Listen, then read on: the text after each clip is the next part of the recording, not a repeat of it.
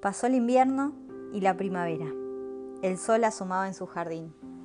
Hacía sonreír a todo ser que volteara la vista. Los colibríes visitaban religiosamente las lavandas. Una inyección de néctar proveía del combustible necesario a sus alas. Escena perfecta. Cada uno atendiendo su juego llamado vida. Tras las paredes estaba Esteban, aún con restricciones para salir luego de atravesar el COVID en una pequeña sala de hospital, con un respirador que le sirvió de pulmón durante más de un mes. En esos tiempos pensaba en su jardín. ¿Quién lo cuidaría?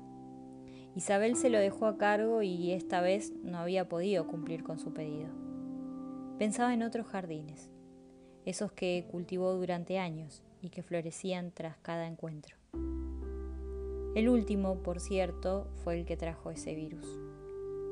Esteban piensa que en el camino de ida, en una escapada a la casa de su hija, en plena pandemia, coincidió con este parásito que aún tiene en vela a toda la humanidad. Transitar la enfermedad fue angustiante. Creyó no volver a ver a su nieto, su hija y mucho menos regresar al jardín de su casa.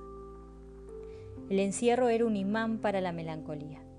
En esos días recordó a su madre y a su esposa. Las extrañaba dos mujeres importantes aún en ese presente desolador. Creyó que había vivido todo, que restaba disfrutar de lo simple y del ser abuelo, pero quedaba esta batalla. Renovó fuerzas. Cada vez que alguien entraba en la habitación buscaba miradas, gestos.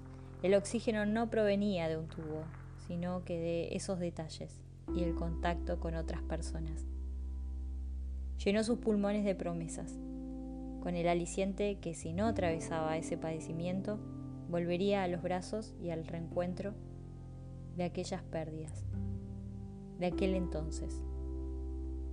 Era prometido, volveremos a abrazarnos como en los días de primavera, mientras otros ojos desvanecían frente a los suyos lacrimosos.